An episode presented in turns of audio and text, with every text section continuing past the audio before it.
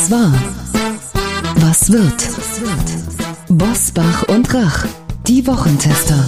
Kompakt. Powered bei Redaktionsnetzwerk Deutschland und Kölner Stadtanzeiger. Und hier sind die Wochentester. Wolfgang Bosbach und Christian Rach. Hallo und herzlich willkommen, Christian Rach hier aus Hamburg. Ein herzliches Hallo aus Bergisch Gladbach von Wolfgang Bosbach. Sie hören mit dieser Kompaktausgabe das Beste aus der neuen regulären Folge. Heute beschäftigen wir uns mit der Wirkung der Demos gegen Rechtsextremismus und wir sprechen mit einem der klügsten Politikwissenschaftler in Deutschland über eine Welt im Aufruhr und die Weltordnung des 21. Jahrhunderts. Heute zu Gast bei den Wochentestern Herfried Münkler, Bestsellerautor und emeritierter Professor für Politwissenschaft an der Berliner Humboldt-Uni über eine Welt in Aufruhr. Das ist, glaube ich, der Punkt, den muss man klar machen. Den muss man auch in einigen Wahlkreisen und Ländern in Thüringen und Sachsen, Sachsen-Anhalt und Brandenburg äh, klar machen, dass ein Dexit äh, oder überhaupt äh, ein Ansteigen der AfD gravierende ökonomische Folgen hat für eine Region oder ein ganzes Land und dass sich die Leute sehr genau überlegen müssen, äh, dass Demokratie heißt auch, dass man für die Folgen seiner Wahlentscheidung einstehen muss und nicht hinterher sagen kann, ja, die anderen, äh, die sind es gewesen oder wir sind betrogen worden oder anderes dummes Zeug. Demokratie heißt, äh, Leute, überlegt euch das gut, was ihr da macht und ob ihr gewisse Unzufriedenheit mit Europa wirklich in Wahlverhalten umsetzen wollt, um auf diese Weise den Wohlstand dieses Landes und die relativ hohe Beschäftigungszahl, die wir zurzeit haben, in Frage zu stellen oder gar zu ruinieren. Die vollständigen Gespräche hören Sie in unserer regulären Folge. Vorab im Wochentester Club und freitags ab 7 Uhr auf allen Podcast-Plattformen. Wie war die Woche?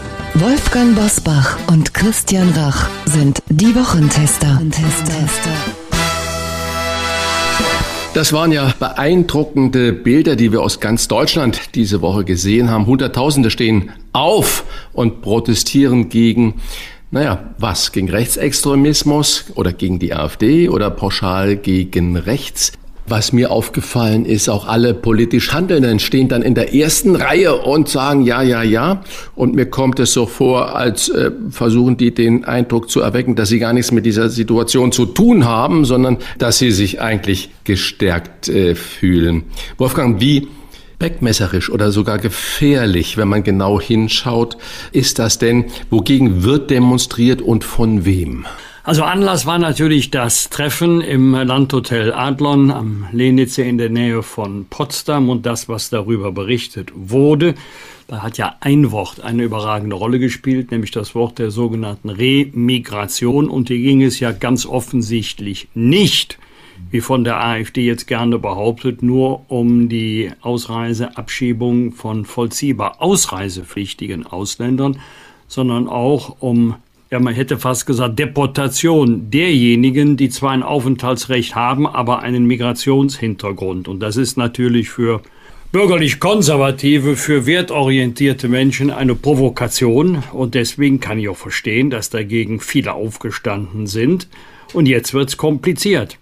Den Bauern hat man zugerufen, lasst euch nur nicht von Rechtsextremisten vereinnahmen. War eigentlich gar nicht nötig, denn aus der Wahlforschung wissen wir ja, dass äh, gerade die Landwirte bei der letzten Bundestagswahl deutlich unterdurchschnittlich die AfD gewählt haben. Aber macht euch nicht mit Extremisten gemein. Das war das, was man den Landwirten zugerufen hatte. Allerdings am Wochenende bei den Demonstrationen war es etwas anders. Erstens, demonstriert wurde gegen Rechts, gegen Rechtsextremismus. Das ging munter durcheinander. Viele differenzieren ja auch gar nicht mehr. Alles, was nicht links ist, ist rechts und was rechts ist, ist rechtsextrem. Und da sind auch manche mitmarschiert, die würde ich nicht das war nicht die Mehrzahl, aber ein kleiner, harter Kerl, den würde ich wirklich nicht im politischen Mittelspektrum zuordnen. Das gilt übrigens nicht nur für das äh, Plakat, was für großes Aufsehen äh, gesorgt hat. AfDler Tödler, Nazi abschieben. Das ist ein Verstoß gegen 111 Strafgesetzbuch. Da ermittelt jetzt schon die Staatsanwaltschaft von Amts wegen kann man sich ja mal das ansehen, was die Organisatorin der Münchner Demonstration so alles schon von sich gegeben hat. Ich glaube, sie wird sich selber auch als Linksextremistin bezeichnen. Also bitte nach beiden Seiten genau hingucken, wer läuft da mit. Ansonsten habe ich mich darüber gefreut, denn die AfD lebt ja eigentlich nicht schlecht von ihrer Erzählung. Auf der einen Seite die etablierten Parteien, die Altparteien, auf der anderen Seite wir und wir sind die Stimme des Volkes. Nein, das ist die AfD nicht.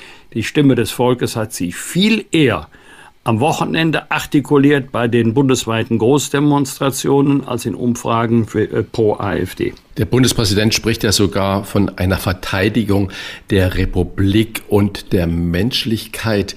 Wenn wir jetzt sagen, das richtet sich alles gegen die AfD, glaubst du, dass man wirklich auch, ich sag mal, Wähler, Protestwähler mit sowas erreichen kann, dass die sagen, oha, jetzt sind so viele dagegen, dann wähle ich doch mal nicht lieber die AfD? Glaubst du, dass das wirkt? Gute Frage.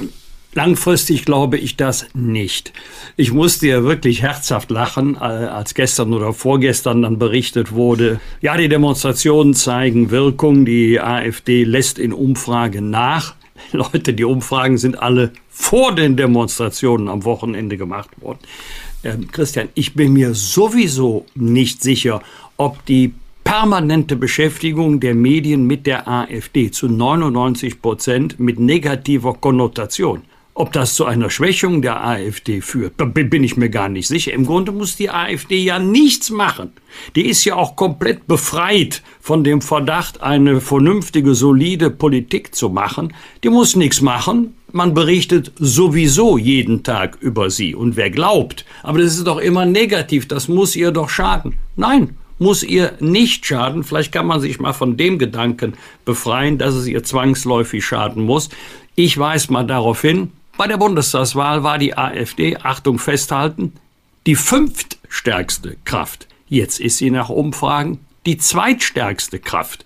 Das hat doch mit den Berichterstattungen in der Zeitung nichts zu tun. Das ist ja genau eher umgekehrt. Das hat mehr mit zwei Jahren Ampel zu tun, als mit der permanenten Berichterstattung über die AfD. Ich glaube, wenn viel, viel weniger berichtet würde über die AfD, wären die Umfragen nicht anders. Vielleicht wären sie sogar schlechter. Ich kann das ja nicht beweisen.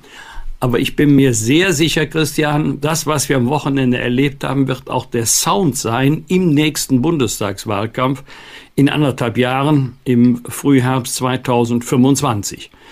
Die Ampel wird ja nicht mit ihrer Politik punkten können.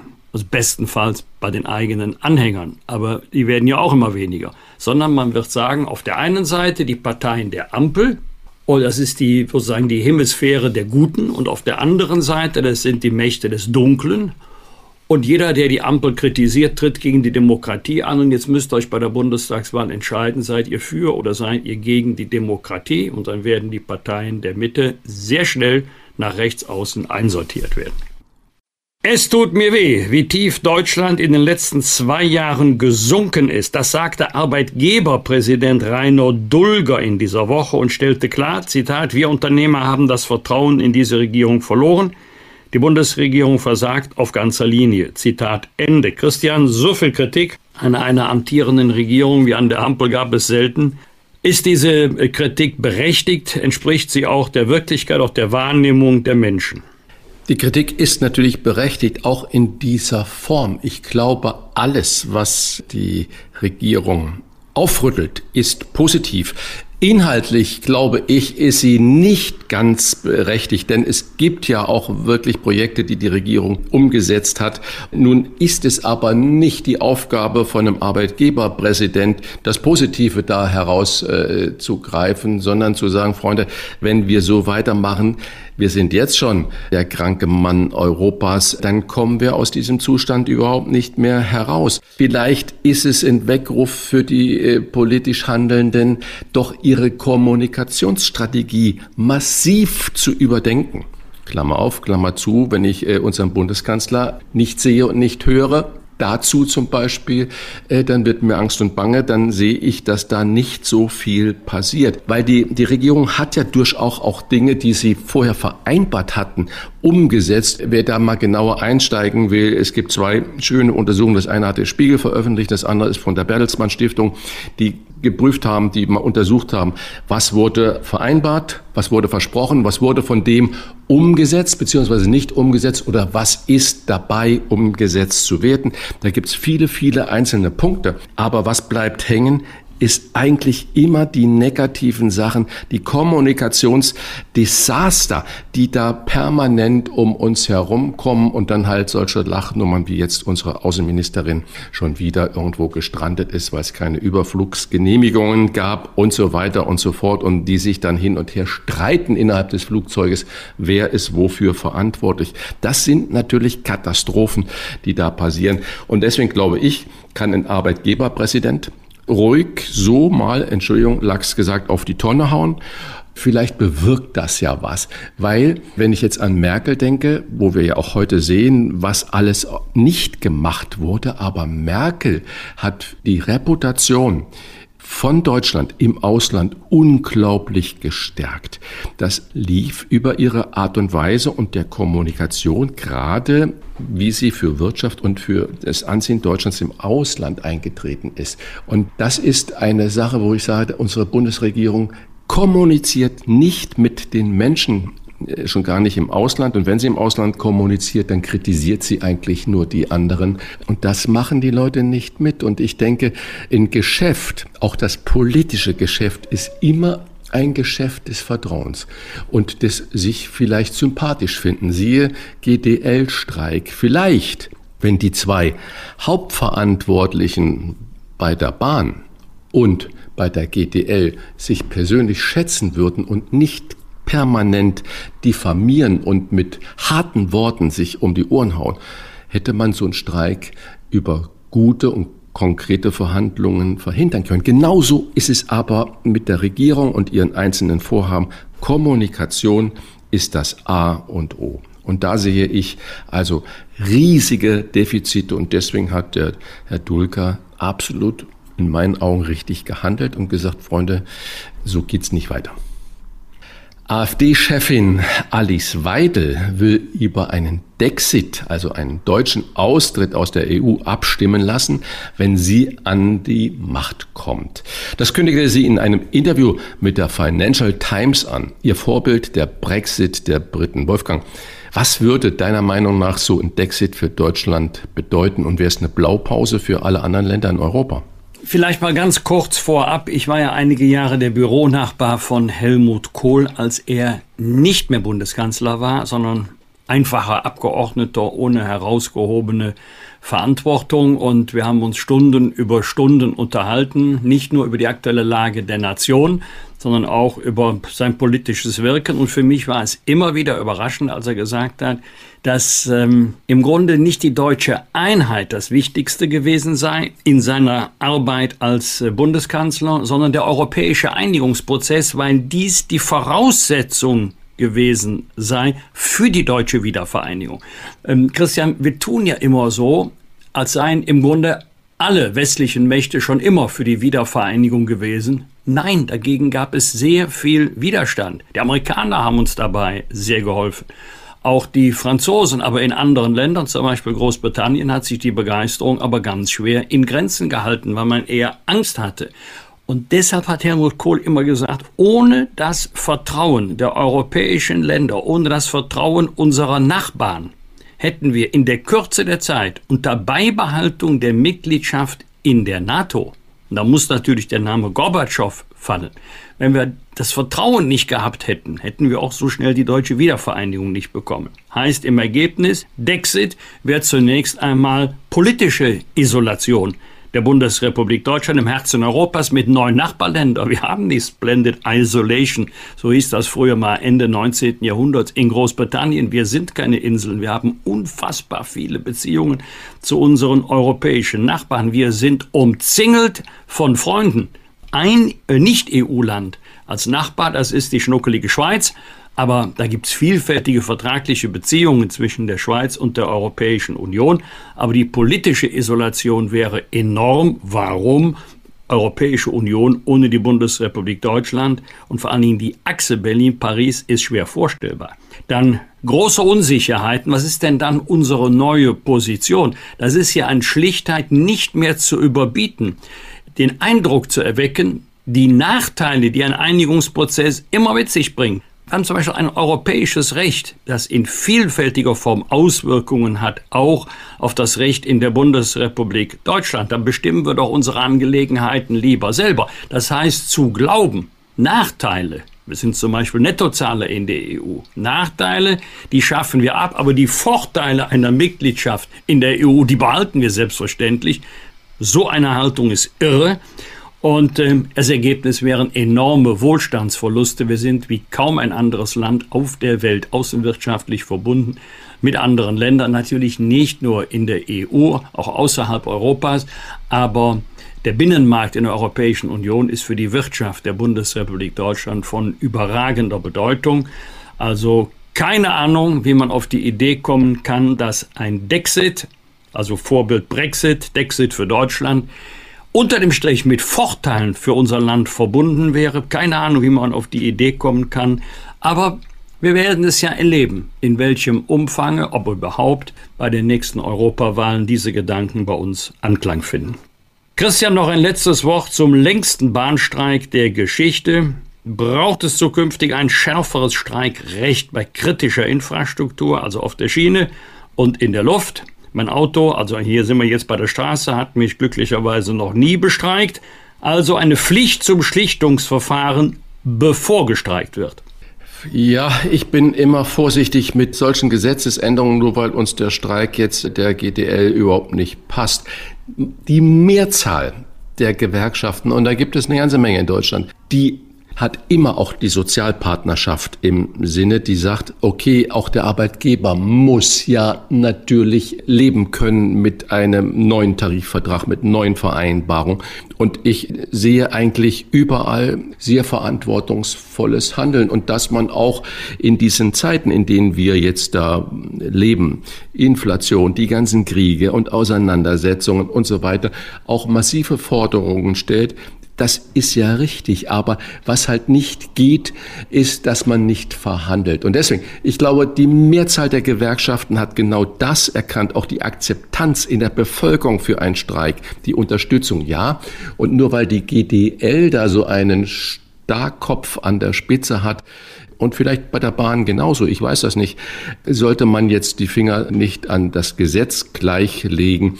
Vielleicht klar verhandeln über einzelne Positionen vorher und dann streiken, das mag ein richtiges Vorgehen äh, sein, aber ich glaube, die Gewerkschaften im Großen und Ganzen sind sehr verantwortungsvoll. Anders sieht es im Moment bisschen bei kleinen Gewerkschaften aus. Wir erleben jetzt, dass am Wochenende die Pilotengewerkschaft wieder anfängt zu streiken und mit großen Auswirkungen. Bahn und Flieger streiken. Gott sei Dank sind das nur die Ferienflieger der Lufthansa, die jetzt da gerade bestreikt werden. Das würde, glaube ich, Deutschland noch mehr in die Bredouille bringen. Aber generell sage ich, lasst die Finger davon, das zu verändern, weil es sind nur die kleinen Gewerkschaften, die das da machen. Dann habe ich mal eine politische Frage an Herrn Bosbach, weil man hat ja den Eindruck bei dem Thema Bahnstreik, dass die Fronten da total verhärtet sind gibt in diesen Tagen Schlagzeilen, dass die Lokführer schon den nächsten Streik planen, obwohl der laufende ja noch bis zum Montag geht. Wie könnte man denn da jetzt zu einem Schlichtungsverfahren kommen? Hat da die Politik irgendeinen Einfluss darauf? Also könnte die Politik die Tarifpartner zwingen zu einem Schlichtungsverfahren oder ist es sozusagen die Autonomie dieser beiden Tarifparteien? Zum Thema Änderung des Streikrechts kann ich nur alles unterstreichen, was äh, Christian Rach gerade gesagt hat. Hier in diesem Fall haben wir alles allerdings mit zwei Spezialitäten zu tun, die man nicht eins zu eins auf andere Tarifauseinandersetzungen übertragen kann. Nummer eins, es handelt sich natürlich auch um einen Konkurrenzkampf zwischen der GDL, Weselski, aktueller Streik, und der EVG, der Eisenbahnverkehrsgesellschaft, die beiden Gewerkschaften vertreten gemeinsam die Interessen ihrer Mitglieder. aber sie treten auch gegeneinander an und nicht nur gegen den Arbeitgeber Bahn. Wieselski will natürlich sagen, ich bin der Größte, ich bin der Stärkste, ich kämpfe am meisten für die Interessen meiner Mitglieder. Kommt doch von der EVG zu mir, dann seid ihr mit euren Interessen als Arbeitnehmer besser aufgehoben. Wir haben bei der Polizei auch verschiedene Gewerkschaften, denken Sie mal an die GDP, Gewerkschaft der Polizei oder Deutsche Polizeigewerkschaft, die kämpfen auch gegeneinander um möglichst viele Mitglieder. Das ist ja auch legitim. Im Übrigen müsste ja jede Änderung des Streikrechtes, sofern man an eine solche Änderung überhaupt denkt, verfassungskonform sein. Denn um das, was es hier geht, das hat ja Verfassungsrang. Und ähm, zweite besondere Spezialität des Falles ist, hier haben wir es nicht mit einer Aktiengesellschaft zu tun, mit vielfältigen Eigentümern. Hier ist Eigentümer der Bund. Also der Bund als Eigentümer der Bahn müsste jetzt eigentlich nicht unbedingt jetzt mit sich mit den Gewerkschaften anlegen, aber doch mal mit dem Arbeitgeber sprechen. Ich vermute, das passiert auch, weil hier geht es ja nicht nur um den Konflikt Bahn als Arbeitgeber gegen Arbeitnehmer, hier geht es auch um die Interessen von Millionen Bahnkunden. Im Grunde weiß doch jeder, dass es ein Ritual ist. Am Ende werden sich ohnehin beide einigen. Und meine Vermutung ist, die Einigung sieht dann so aus, dass sich 84 Millionen Menschen an den Kopf fassen und sagen, Freunde, das hätten wir aber auch alles früher haben können, ohne Streiks. Was wird? Was wird? Wolfgang Bosbach und Christian Rach sind die Wochentester. Wochentester. Am Samstag ist der Gründungsparteitag der neuen Wagenknecht-Partei, das Bündnis Sarah Wagenknecht für Vernunft und Gerechtigkeit, ähm, wurde ja Anfang Januar mit 450 Mitgliedern offiziell als Partei gegründet. Nun steht der erste Bundesparteitag an. Ich persönlich, ich will jetzt gar nicht ähm, kritisieren, dass die Frau Wagenknecht eine Partei gründet. Ich erachte es immer nur für sehr, sehr schwierig, wenn eine Partei den Namen einer Person annimmt. Was passiert denn dann, wenn diese Person nicht mehr da ist, äh, sei es nicht mehr will oder zum Beispiel krank wird oder einen Unfall hat oder was immer, löst sich dann so eine Partei auf. Aber das werden die sich schon trefflich überlegt haben, warum das dann Bündnis Sarah Wagenknecht äh, heißt. Wolfgang, unabhängig von dieser Problematik, welche Chancen siehst du denn für das Bündnis? Noch ein Satz zum Thema Parteiname und Name der Führungsfigur. Das Ganze erinnert mich ein bisschen an Team Todenhöfer. Na, da war aber vor zweieinhalb Jahren ganz, was los, ganz genau, als das genau. Team Todenhöfer an den Start ging. Brandenburger Tor, alles pompös, wurde bundesweit plakatiert. Heute spricht da kein Mensch mehr drüber. Das allerdings, glaube ich, ist bei Sarah Wagenknecht anders. Die ist äh, bekannter. Jürgen Todenhöfer war einmal bekannt, aber doch seit vielen Jahren in der Versenkung verschwunden, jedenfalls in der öffentlichen Wahrnehmung. Und ich muss schmunzeln, wenn ich so die Einschätzungen lese von Meinungsforschungsinstituten, mal drei, mal vier, mal sieben, mal zwölf Prozent. Ich hätte am liebsten gesagt, einigt euch auf eine Zahl, aber immerhin deutlich über Team Totenhöfer und politisch trennen Sarah Wagenknecht und mich Welten, aber dumm ist sie nicht. Sie ist ja noch nicht in Bayern und Hessen angetreten bei den Landtagswahlen. Da wäre sie eingebrochen. Jetzt wird sie bei der Europawahl antreten. Da gibt's erstmal Wahlkampfkostenerstattung. Über die 0,5 Hürde wird sie ja locker hinwegkommen. Das spült schon mal richtig Geld in die Kasse. Und die ist dann gut gefüllt für die Wahlkämpfe, in denen sie garantiert mit ihrer Mannschaft antreten wird. Brandenburg, Sachsen, Thüringen. Also im äh, Spätsommer diesen Jahres. Also mein Tipp ist deutlich über fünf Prozent, aber auch deutlich unter dem, was äh, sie sich vielleicht selber erhofft. Also irgendwas so zwischen fünf und zehn Prozent traue ich ihr in diesen drei Ländern durchaus zu sehr schwer einzusortieren, links oder rechts, darauf kommt es am Ende gar nicht an. Es ist auf jeden Fall eine neue politische Konkurrenz, die man auch als etablierte Partei ernst nehmen soll. Das Problem, alles ist verbunden mit dem Namen Sarah Wagenknecht und wenn es dann in der Partei nicht exakt so läuft, organisatorisch, inhaltlich, wie sie es haben will, ist es schnell weg und damit auch die ganze Partei.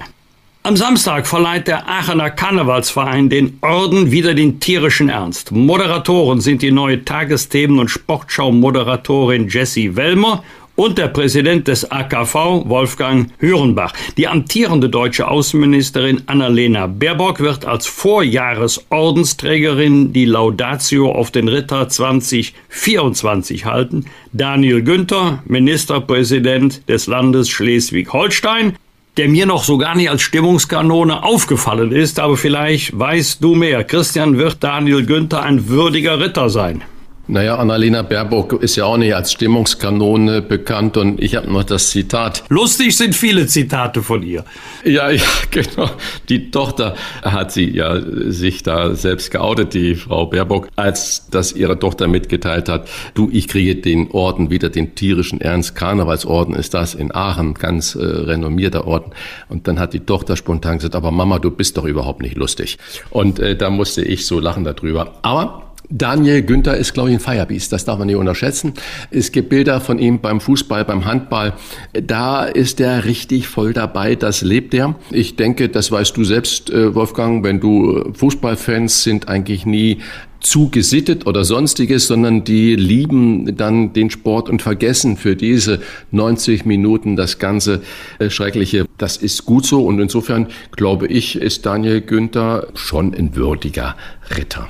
Ich kann es mir gar nicht anders vorstellen. Also Fußball und Handball mitfeiern, das kann er. Christian, du ahnst gar nicht, wie recht du hast, wenn du mal Anne Will im FC-Stadion erlebt hast, dann glaubst du gar nicht, dass das eine top seriöse Politikjournalistin und Talkshow-Masterin sein kann, aber dann blüht die auf. Toll. Am Sonntag beginnt äh, in Köln die internationale Süßwarenmesse. Da blühen ja auch immer ganz viele auf, wenn sie dann eine Schüssel Süßes vor sich stehen haben. Und Wolfgang, bist du einer aus dieser äh, Leckermäulchen-Fraktion? Hast du zu Hause immer eine Schüssel da stehen oder hast du eine Tasche voll äh, neben deinem Koffer, den du dann im Auto dabei hast oder in den Hotels? Ähm, ist Süßkram irgendwas, womit man dich nicht hinterm Ofen hervorlocken kann? Christian, ich habe aus gesundheitlichen Gründen meine Ernährung umgestellt. Bis vor wenigen Jahren hatten wir immer eine Schüssel mit Süßem auf dem Wohnzimmertisch stehen. Heute steht sie im Schrank mit Deckel drauf. Das hat tatsächlich geholfen. Man nascht weniger zwischendurch. Eigentlich bin ich ja ein Süßer, aber bei mir ist hier Zucker mittlerweile äh, leider, muss ich sagen, tabu. Ab und zu vielleicht nochmal ein Eis, aber Schokolade eher selten. Allerdings einen Sündenfuhl gibt es das ist mein Auto. Also da liegt immer was rum, vor allen Dingen also für längere Strecken. Ich darf ja hier keine Werbung machen, aber Reklame ist ja erlaubt. So ein Debeukeler-Keks. Ich habe gerade im Auto noch mal geguckt, was ich aktuell drin liegen habe. Leibniz Schokocreme. Also das sind jetzt keine Möhrensticks. Ist wahrscheinlich nicht gut für die Figur, aber lecker. Oder Nussschokolade könnte ich mich reinlegen, so mit ganzen Nüssen, aber es muss eine dunkle Schokolade sein. Ich weiß, das ist alles nicht vorbildlich, aber wir haben doch alle unsere schwachen Seiten. Als Koch wirst du jetzt natürlich die Hände beim Kopf zusammenschlagen, aber was Salziges, das wirst du bei mir nicht finden. Am Dienstag eröffnet in Nürnberg die weltgrößte Spielwarenmesse. Die Veranstalter erwarten etwa 2000 Aussteller aus fast 70 Ländern, die ihre Neuheiten auf dem Branchentreff vorstellen. Als Trendthema hat die Messe in diesem Jahr spielende Erwachsene, Homo Ludens, ausgerufen. Christian, bist du so ein spielender Erwachsener?